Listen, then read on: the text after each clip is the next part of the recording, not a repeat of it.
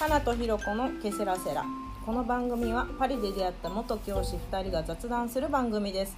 お役に立つこともそうでないこともぼんやり聞いていただけたら幸いです、はい。前回えーっと性教育幼児幼少期の性教育について1本だけ取ってで次2本撮りするねっていう話で終わったんですけど、今日もね朝10時から高野愛菜ちゃんに来ていただきました。ありがとうございます。またお邪魔してますなんか前回なんか2回目撮り直したやん？うん。なんか紹介が雑だったよね、そう、すごい雑だったと思う。え？雑でいいです。そう。いや、まあ、そう、私うん。たちより真面目であるから、まあ、うん。いいかなと思いつつ、でも。うん。いやないから。もうちょっと、もうちょっと説明したかったよもうちょっと掘ってもよかったよね、もうちょっと、そうあの時。ね、3人のね。そう。3人のママで男の子男の子女の子のママで何歳だったっけ？11 11まもなく5 5 3 3、うんうんね、で、えっと、YouTube 配信もしててで私はすごい好きなんだけど「高野家 in パリ」っていう、パリス？パリ。パリ、うん。高野家 in パリっていう YouTube 配信をしててエミリー一年前ぐらいかそうもう2年経っ2年ちゃう。二年。前うん。かであのなんていうか旅行とは違う目線での配信なんだよね、うん。パリをね。パリに旅行する、しに来る人というよりかはなんか私とかみたいなパリに駐在に来てる一般庶民向けみたいな。だから狭い狭い。そう。い。やいや狭くないよ。そんな狭くないの。みんながなんかキラキラばっかりを見せてあの 庶民の生活を隠してるからそう見えないだけで。なんかみんなつつましく割と生活してるよ。う。んしてるよ。してるよね。ああ駐在でもね、ううん。その話ね。あの、うパリ4話目とか早い段階で、うん。私たちのこのポッドキャストはね、他に YouTube でパリのキラキラを配信してる人たちが他にいるから、うん。そんなキラキラしてなくていいっていう結論になったそこ担当じゃない 私たそういうちはうん。そういうそくだりもありつつ。してそこを配信しようとしてもボロが出るだけだからだからなんかひどかったよね。あのファッションウィークの話とかさえっ、とねみたいな。あそうそうそう。全然軽いふわふわ。まなちゃんの方がまだできるよ。行ったもんね。うん行った。ファッションウィーク。えー行ってたもん、そうなんだちゃんねと、ファッションについても詳しいし、うんうんうん。うん。ねパリのイベントっていうテーマで喋ったのに、うん。二人とも行ってないっていうことが多すぎて何も凱旋門賞も行ってないし ファッションウィークも行ってないしなんか世界遺産のねあの日も行ってないしなんなんで撮ったん？みたいな感じで。どうだった？ファッションウィーク。ファッションウィークはでも中に入れるわけじゃないから、うん。ただ来る有名人世界の VIP を見たいがために、うんうんうん。新作を見たくてみんな来てくるから、それを見たくて行ってきて。どこどこのブランドのあれが新作だよみたいな。そう。それで見て。会場の前で待機。ひたすら待機。待機。来た来たみたいな出待ち。そう出待ちね状態。日本のモデルさんとか芸能人はなんか競争率が低いんだよね。ノーマーク。だから写真と撮らせていただけるというか。そう。あ一緒に撮ったりもできたそう。全然できる。あだけそうなんだ。どうん。そう。ちょっとかぶれてる人とかは取れない、あ日本人でも。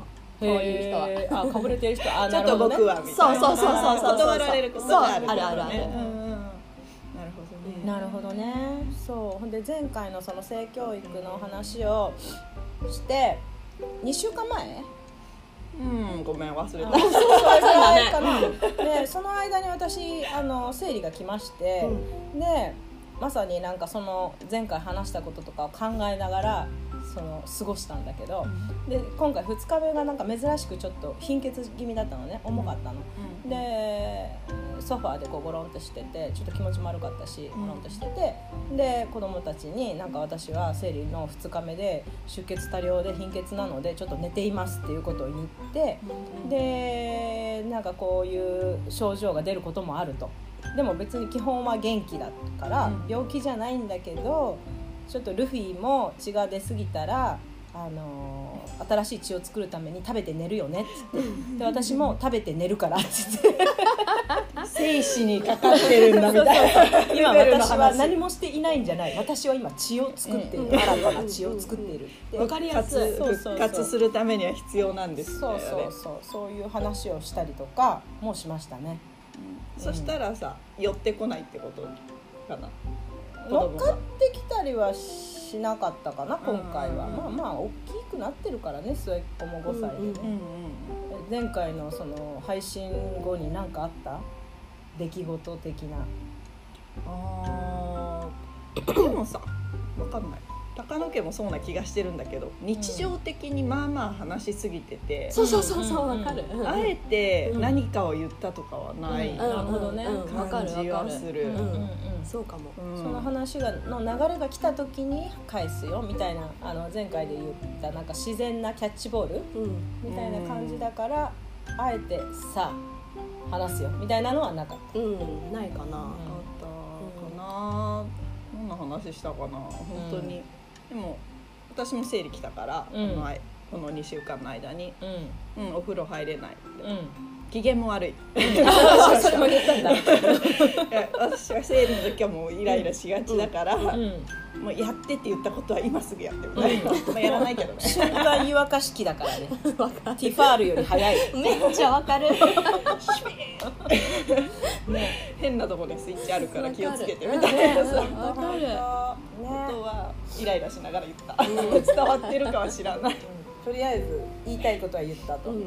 まあ、黙ってたら分かれない部分あるからね、うん。なんで機嫌が悪いんだろうなんで怒ってんだろう。僕はなんか悪いことしたかなとか言うよりかは違う違う私のホルモンの問題、だから構わないでくださいみたいな、そうねそう。よ。うん。そう。でまあそんなこんなで今回ははい。思春期の性教育のつい性教育について話していきます、であのー思春期の性教育はまさに私たちが、あのー前回話した男子と女子に分けられてナプキンを配られてみたいな話になると思うんだけど、そのあの2021年の4月に文部科学省のが一部の学校で試験的にスタートさせたことがあって、日本で？なんか日本で、ね。でそれがなんか私たちの時の時代とはちょっと違う。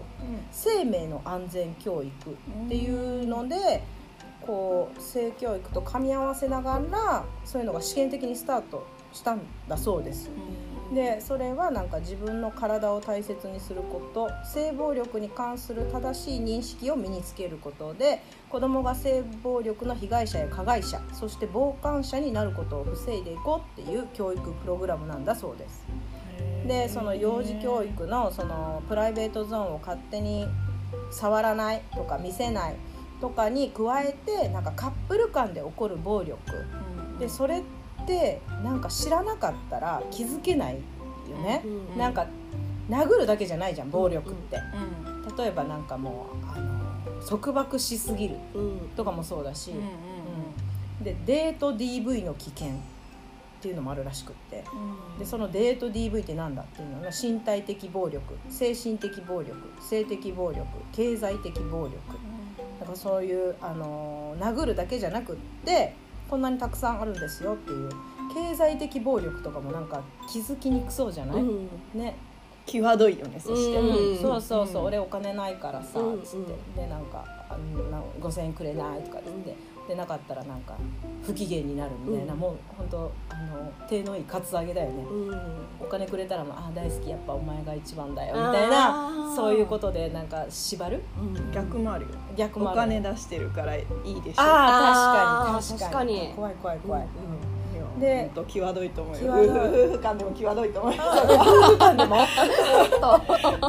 マジであるでしょそう絶対。そっか、うん。まあ、それを知ってるか知らないかっていうのも大きいよね、うん。特にその10代それこそ愛菜ちゃんちの長男くんとかも知らないこといっぱいあるだろうし、やっうんぱ子供って未熟なんだねっていうのがすごいわかるね、うん。うん。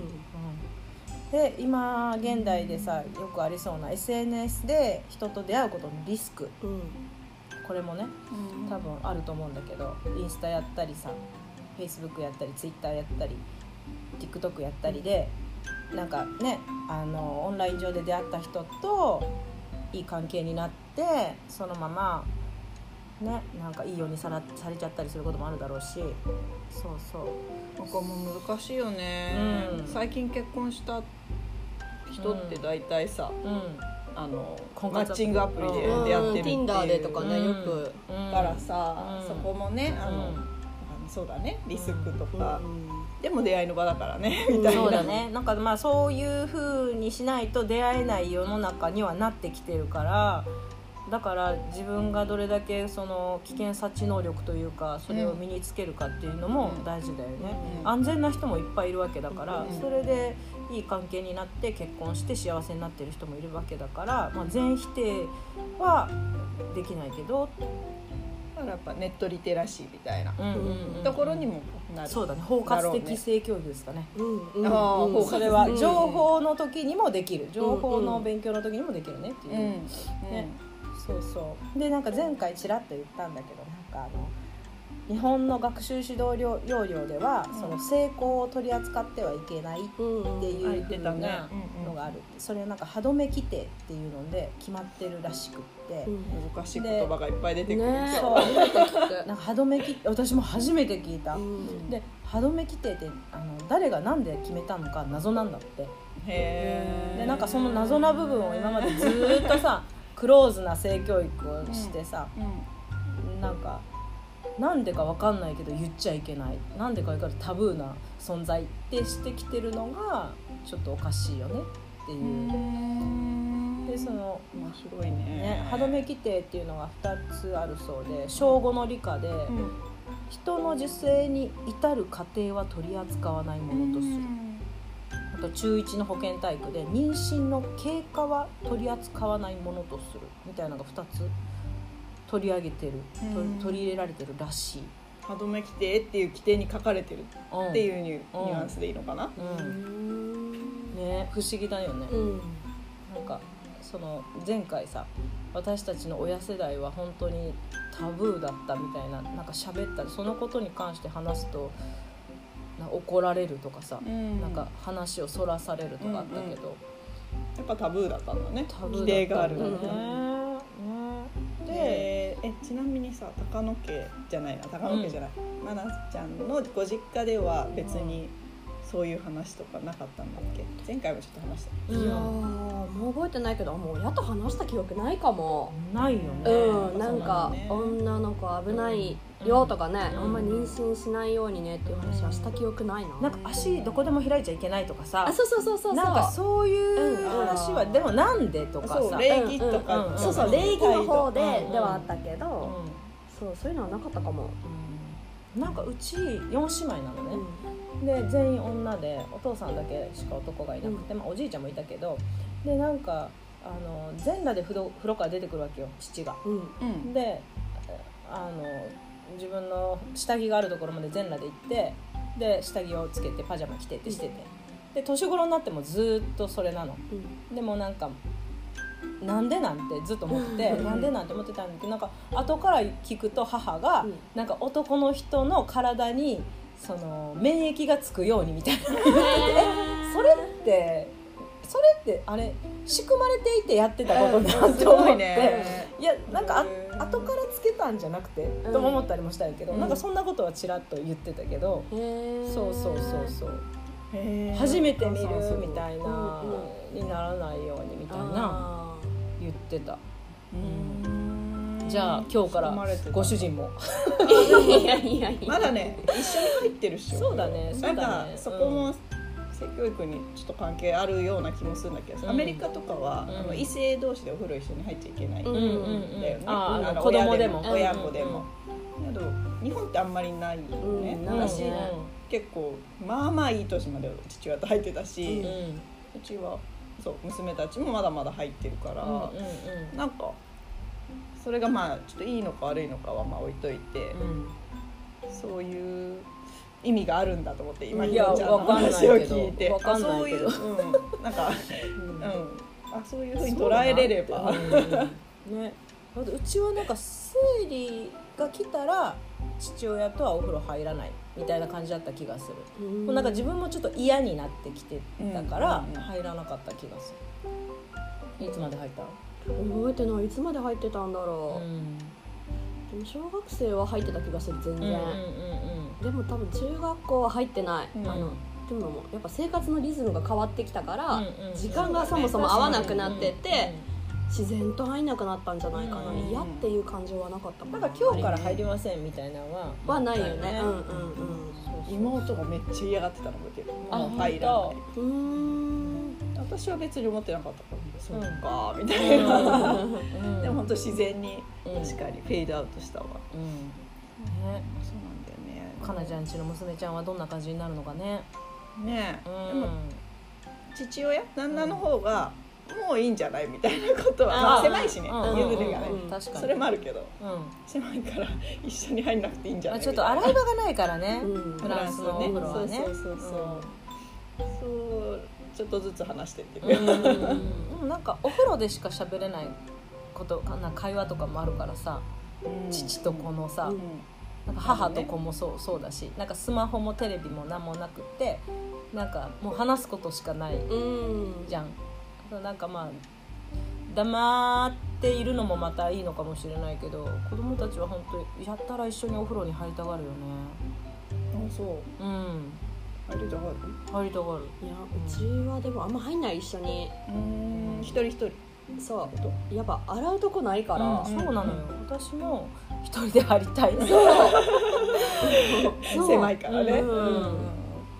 そうね。自分のリラックス時間、なんか日本だったらまた違ってたからね。そうだね。そうねそうねでまあまあそんな歯止め規定があるから、うん。教師たちは取り上げることができない。うんでなんか文文科省と有識者の人でうん4回にわたり議論されてるっていうのを見てこれは何年の情報かわかんないけど、うん。まあ動いてはいると。うんこれはおかしいっていうふうに言ってる人はいると。うんでもなかなか変わらないのが現状だそうですね。で産婦人科医とか助産師さん看護師さんとか NPO 法人の人とかが学校に出向いて性教育を提供する取り組みは今すごい広がってきてるそうなんです。だから私もそれがいいなと思った、うん。なんか実際に現場で働いてる人の言葉って大きいじゃん、うんなんかあの薄っぺらくないじゃない、だからそれがベストなんじゃないかなって思うけどね、プロがやるのですね、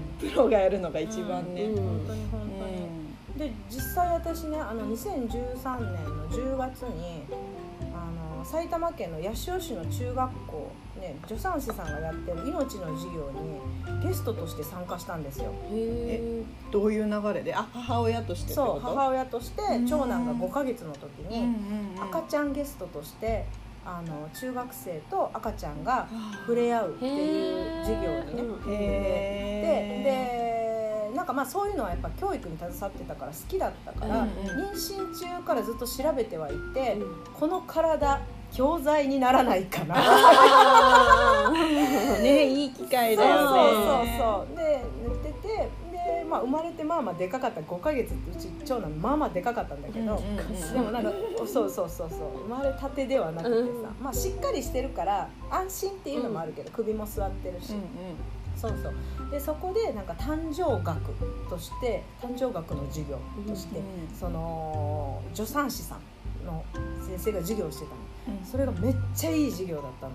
うん。でもうあの一言一句聞き逃すかとお思いながら聞いてて、すごい感動した。でなんか一番最初の授業の導入があの命が誕生した瞬間ってどのくらいの大きさか分かりますか？っていうそこから始まって。でみんななんかこう手でこれぐらいかなみたいなするじゃん中学生たちが。であらかじめあの配られてたハートのカードに待ち針の先ぐらいの小さな穴が開けられてたの。へそのカードに開いてるその小さな穴それが命が誕生した瞬間の大きさです。めっちゃそれいい仕掛けだね。うんそうそうすそう。ごい。でそっから驚くほどのスピードで成長して米粒ぐらいの大きさになったらお母さんたちは妊娠に気づきますって言って。でただその米粒ぐらいの大きさなのにその喜んでなんか泣いちゃったりする人もいるしもうその米粒のような大きさの命をもう本当に大切に愛しく思うんだよっていう話から始まって、でなんかそのみんなは愛されて喜ばれて生まれてきたんだから自分のことも相手のことも否定しないで大事にしてほしいっていう授業で。で公立高校にはさいろんな子いるじゃん。例えば望まれて生まれて来なかった子もいるわけで、うん。施設から通ってる子とかもいるわけで、でもそのもうそういうのは抜きでもう命が誕生した瞬間っていうのはもう本当に奇跡なんだからあの今自分のことを卑下しちゃいしたりしちゃいけないっていうその話、まずはその話から始まって。でまああのどれぐらいのスピードで成長してとかなんか VTR も見たりして、で最後にあの強い口調でその性の話をしてたんだけど、あの将来子供がほ欲しいなって思った時に子供を作ることができるように体を大切にしなさいっていうことそそれはあの冷やしちゃいけないってこともそうだし睡眠時間とかあと食生活のことなんか行き過ぎたダイエットとかしててもそうだしあの妊娠したいなって思った時にできないってなならないように今のか体を大切にしなさいねっていう話とあとはなんか男性は女性は妊娠する存在であることを忘れちゃいけないよっていう話、ねそうそう今付き合ってるカップルもねもう中学生だったらいるじゃん。でもそれはあの女性はもうそういう体になっているっていうことを忘れちゃいけない。でその先生はもう未成年に性行為は必要ないっていうのはそこでバシッて言ったの。それはなんかちょっとフランスと違うと思うんだけどうん。必要ないって言って。でその先生のところにも妊娠してしまったっていう中学生高校生が来ることがあるって言って。でその時の第一声が「やばい埋めない」じゃん多分大概って。で責任が持てないなら、まあ、ノーっていう勇気を持ちなさいっていうこととその命が誕生した瞬間そのさっき言った米粒ぐらいの大きさになって愛しいって思うし思われるのとやっぱやばい埋めないって思うのとその差って大きいじゃない。でもやっぱ結婚してさ赤ちゃんが来てもいい準備ができるまでやっぱそういうことはしちゃいけないっていうふうに産婦人科の先生はおっしゃってた。その授業をした先生はね。そうそうそうそう。まあね。うんだって日本はさビルがいまいち普及してないじゃん、ビル、うん。だからさ 難しいよねあのうん。完全に。そうだね。シャットダウンするっていうのが、ん。そう。でまたこの話をさフランスの性教育で後でね比較したいんだけど、そうそう。でなんか私がなんでこんなに性教育についてなんか取りつかれたように学ぶのかと思って、うん。なんでかなって考えた時にやっぱりなんか虐待される子を作りたくないんだよね。ね、でその性被害性虐待もそうなんだけどその15歳の子が妊娠して出産して育てるってなった時に高確率で虐待って起こるじゃない、辛いよね。めっちゃ辛いよね。ねもう子供なんだもん。ママが。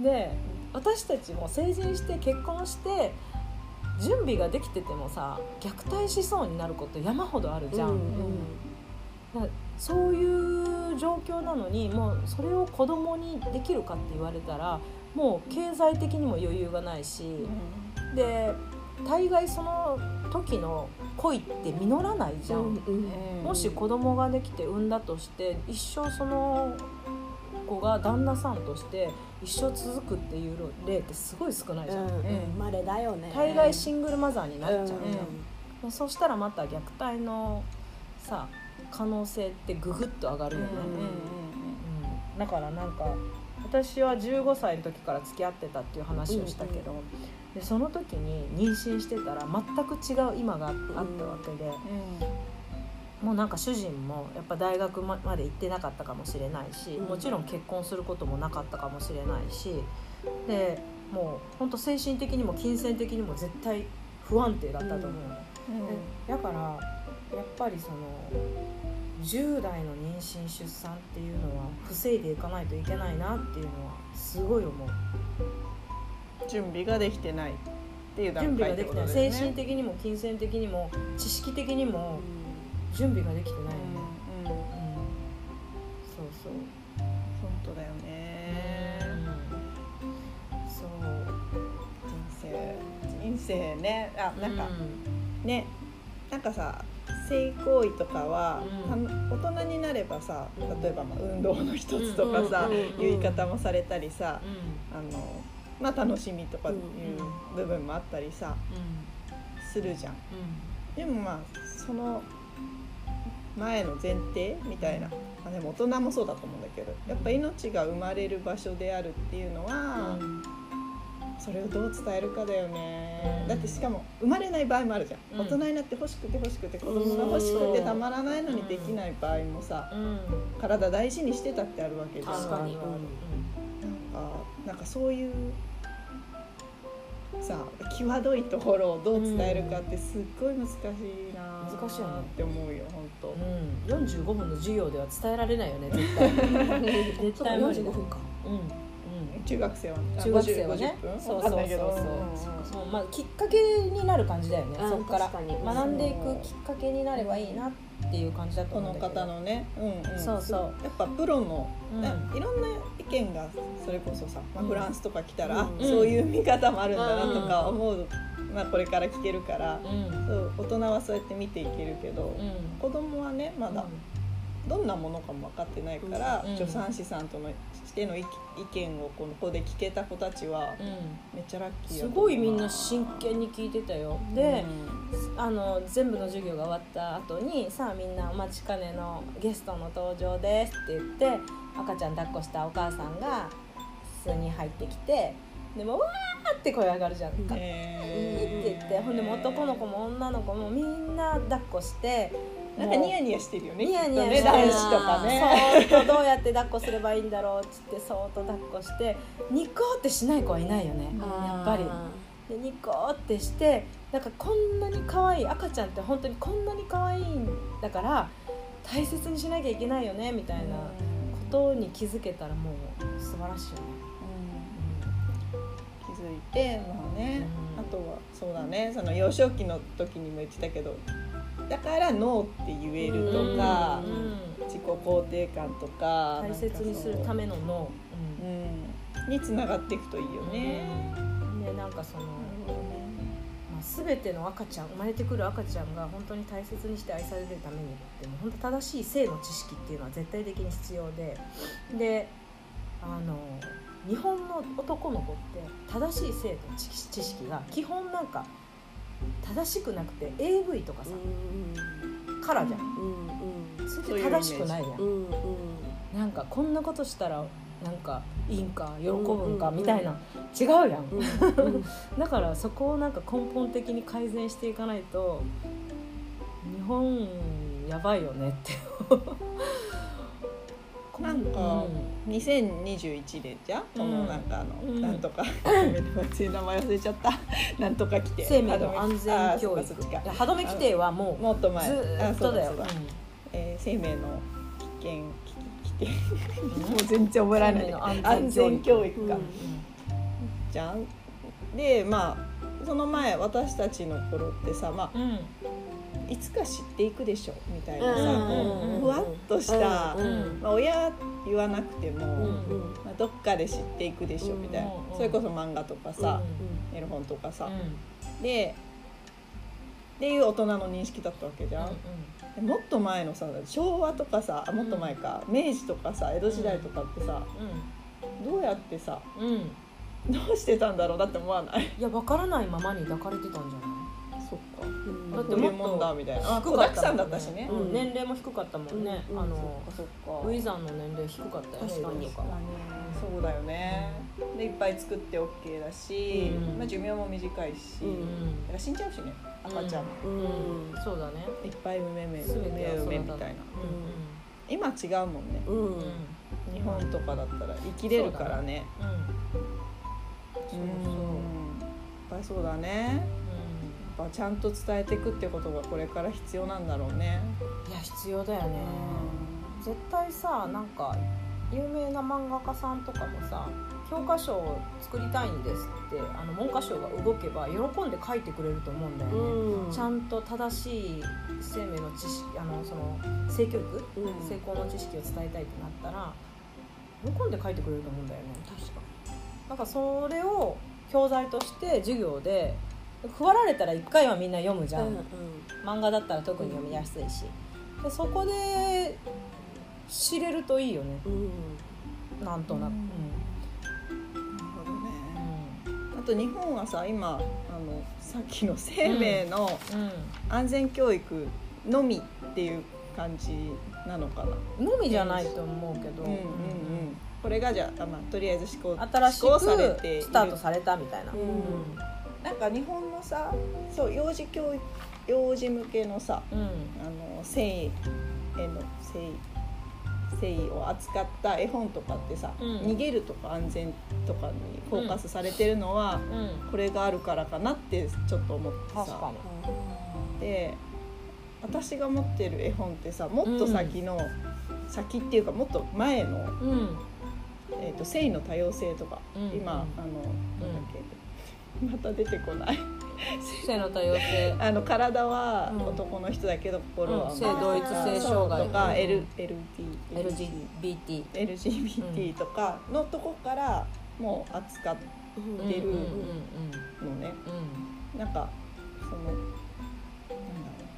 行為だけじゃなくてもなんかそれ、人それぞれいろんな違いがあるんだよっていうところからさ、もう性教育じゃんっていうそこまでいつになったら到達するかなってちょっと、今日思いながら思っちゃった。やんないよね。わかんない。それも正しい知識なんじゃないかなってちょっと思ってるんだ、うんうん、なんかパリにいると身近だよね。そう短すぎて。なんかあの女の子同士のカップルとか男の人同士のカップルが山ほど普通に道を歩いていて、で堂々とデートしてるもんね。そうそう堂々とデートしててであのパックだったっけ、うん、もうあの婚姻関係も結べるっていう、ね、うん、そうそうそう。そういうのもあるから身近なんだよね。確かに、そうそう。でも日本で周りでそういう人いないからさ田舎だったら余計に。いないかも、うん、まあ言えないよね。パリ以外だったらフランスもどうなんだろう。いや東京だったら結構いるのかな。いるんじゃない？今の若い子はでも言えないんじゃない？やっぱり。まだ分かんないけど。少数だよねそういうでもまだ生きにくいよねきっとね。こっちに比べたらえどう自分の子供があのまあかなちゃん。だったら女の子好きになっちゃったっていう子が3人のうち1人でももしかしたら出てくるかもしれないし、うちもそうだし、うち男2人のどっちかがもう男の子好きになっちゃったとかもあり得るじゃん、そういう時どうするなん。ていう悲しくはないかな別に。私もね悲しくないと思うん。だ、最近なら、一回戸惑うけどね、戸惑う。もちろん戸惑う絶対。ちょっと女の子も見てみたら、うちだったら男の子。一周回ってそれならもういいよってなるかも。一回ちょっと考えてみたらみたいな。多分でもそこいう時点でもうね考えてんだろうけどね、子供はね、どう平気かな。一回は戸惑うと思うけど。うん。なんかこうそうだね。なんでかな。でもその子がそれでいいならいいかなと思っちゃうな、うん、なんかあの辛い辛い辛いって思われ思いながら生きてるより全然いいよね、うん、なんかもう辛いこんな私なんでなんかなんで女の子のこと好きになっちゃうんだろうって誰にも言えない辛い辛いってなってるよりかはなんかニコニコ笑っていけれるんだったら、そっちの方がいいよねって、親としては思うけどね、まあ、あとはね相思相愛になるかどうかはまたそれこそね、まあ、運命というか、うん、しかもね、まあ、女割合少ないかなみたいな感じ女同士でカップルになって結婚してもその子供の問題とか、結構やっぱり乗り越えていかないといけないことは絶対的にあるからさ、うん。うん、それも言うかな。ね、うんひろちゃんは？どうする？いやもう全然いいんじゃないと思うけど、もう連れてきてって言うよね。家に、連れてきて話してみたいじゃんどんな子か、で私こっちに来てもなんか何回かその心は女の子の男の子と話す機会があったり、あとは同性婚してる方と話す機会とかもあったりして、すごい免疫はある方なんだとは思うんだけどそう最初になんかお願いしたベビーシッターさんがその同性婚されてる方でで事情がよく分かんなかったから、どういう人なんだろうっつって、まあ自分が子供預けるからさ、子供預けるからなんか一応知っときたいじゃん。でこの年でお仕事をあのバリバリしてるわけでもなくて、で結婚されて子供もいらっしゃらなくてどんな感じなんだろうって言って、でその時に話を聞いたらそういう事情なんですって言って、私はあの女性同士で結婚してるんですっていう話をこう包み隠さず堂々としてくださって、そうそう。その人はパートナーがフランス人だったかな？でその人は日本人でそうそう。親も理解してくれてますって言ってた。うん。ね。別にだからそこが問題じゃないよね、生きていくとためにね、うん。なんか男が好きだろうが女が好きだろうがっていうところはあるよね。だから、そう本人がやりたいやりたいようにっていうか、うん。幸せなように生きるのが一番だよっていうのもなんか切り口から話していきたいなって私はいつも思う、性教育する面で。うんね。えなんかじゃあさ子供たちが15歳でめっちゃパートナーとどうやらやってると、どうする？別にいい。全然平気。全然平気、うん。妊娠に気をつけなさいよと。そうそうそう、うん、普通かなって思うからやっぱり、うん。好きな人できたらやるのは普通かなってうん思うから、う別にいいかんいいかな、なうん、でも何かあうんるっていうことをそうそうそうう。んそうう。そうした上でう楽しんでねっていう感じかな、そうだね。そこきっとさ言うタイミングって日本人の親すごい難しいうん。って感じると思う。自分もだし。うんそううちはなんか母親はなんか生理になってるかどうか毎月なんかトイレのゴミでなんか確認してたって言ってた。うん、やっぱわかるよね、うん。4人もいたら大変じゃない？いやもう爆発的にゴミがあるよね。誰は。の誰のちっちゃいのじゃ収まんないよね。そうそう。でもなんかお姉ちゃんとかも年頃だったら家出ちゃってたか。ら私はさねずっと付き合ってたじゃん、うんうんあのだからねなんか心配もあるでしょうよ、あうん。いつかできちゃうんじゃないかっていう、うんあのハラハラはしてたと思う、ーうん。そこはでもこっそり確認してたのってこと後から言われたからね、うんうんうんうん、後から言われたからその思春期のその真っ盛りの時は言われなかったかな、うん。うなんかさ欧米欧米じゃなかった。北欧の方んスウェーデンだったと思うんだけど、うん。は外でするな。家家に呼びなさいみたいな文化っていうのをさうん。うん聞いたことがあって。うん。でお母さんもうん「ごゆっくり」っつって。えー、すごいね。でもちょっと声聞こえたら嫌だね。そうだね。嫌だね。それは嫌だ。よねそれは嫌だ。確かに。ね。うんうん、でもそれはさもうデリカシーというかモラルの問題だよね。そこも教育しないとそうそうそうそうなんかね。そこねどこまで言うかだよね。うん。あでもなんかさ正しいってなんだみたいなさ。息子がさもうなんか毎回どうやら彼女の顔が違うとか、それもなんかあ多いってなるね。あれ？この前連れてきたこと。あ違うって。顔が違うよね。顔が違うっていうか別人ってことでしょ？人別人だよね、うん。どうなってんのみたいな、うん。もうそういうのもあるよねきっと。確かに。でもうちそういうタイプなんないな。モテないだろうなきっと。うん長男はないよ。次男だよ。あそうだ次男だね。危ないな。そうそうそう。うちもそうだと次男が危ないと思うよでもいい謳歌してんならいいかな。でも傷つけないでほしいなって思うやっぱね。そうだね。えどういうタイミングで話すかな？それこそなんだろう。夕飯とか食べてる時とかいや話せる？話いせる？やちょっと違うよね。い話せる？や切り出しにくいよね、うん。いやもうそこは父親の出番じゃない、うん。あでも私自分で言いたいあな本当女性としてねそうそうそうそう自分が女だから嫌なこととかうん。リスクは絶対女性が負うじゃん、そう、うん。なんかそれは言いたいかな自分で。ね、うん。そうだからね、ここで言うからどう？切り出すかどうでもでもまだ今その年じゃないよね、うん。どの家も。そう、思春期になったら言えるよ、うん。まああ明らかに、うん、彼女できたなとか、うん。あと学校でそういう勉強をしてきてる時にうん。タイミングよくい行くかな私なら、うん。まだしてないなって感じだから、うんしてるけどそのがっつりって感じではないから、うん。まだ勉強って感じだから、うん。へえその勉強聞きたいわやっぱり。そうね。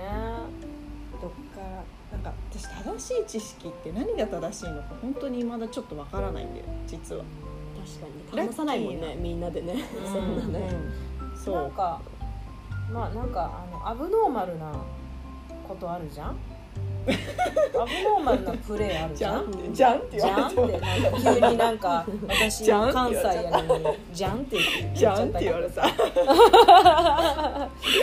なんかそれをしたら全員女が喜ぶとは思ってほしくないよね。だからそれがさ間違った知識なんだよああそういうことね。間違った知識は確かにある。痛いのは嫌だし、うん。でなんかやっぱ大事にされてないなって分かるのも嫌だし、うんうんね。大事にしてれして関わってればうん。